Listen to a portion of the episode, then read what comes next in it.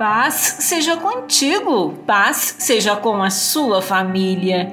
Eis que ele vem com as nuvens, e todo olho verá, até mesmo aqueles que o traspassaram, e todos os povos da terra se lamentarão por causa dele.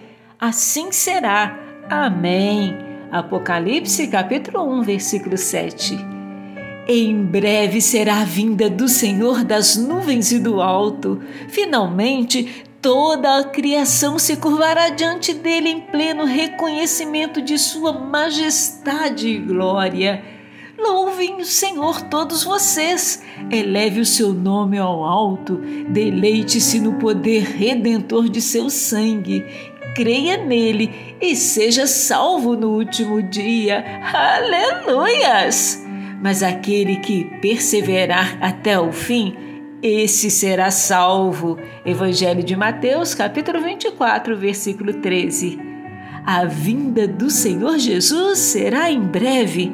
Guarda a sua fé para que ninguém tome a sua coroa. Deus te abençoe e te guarde.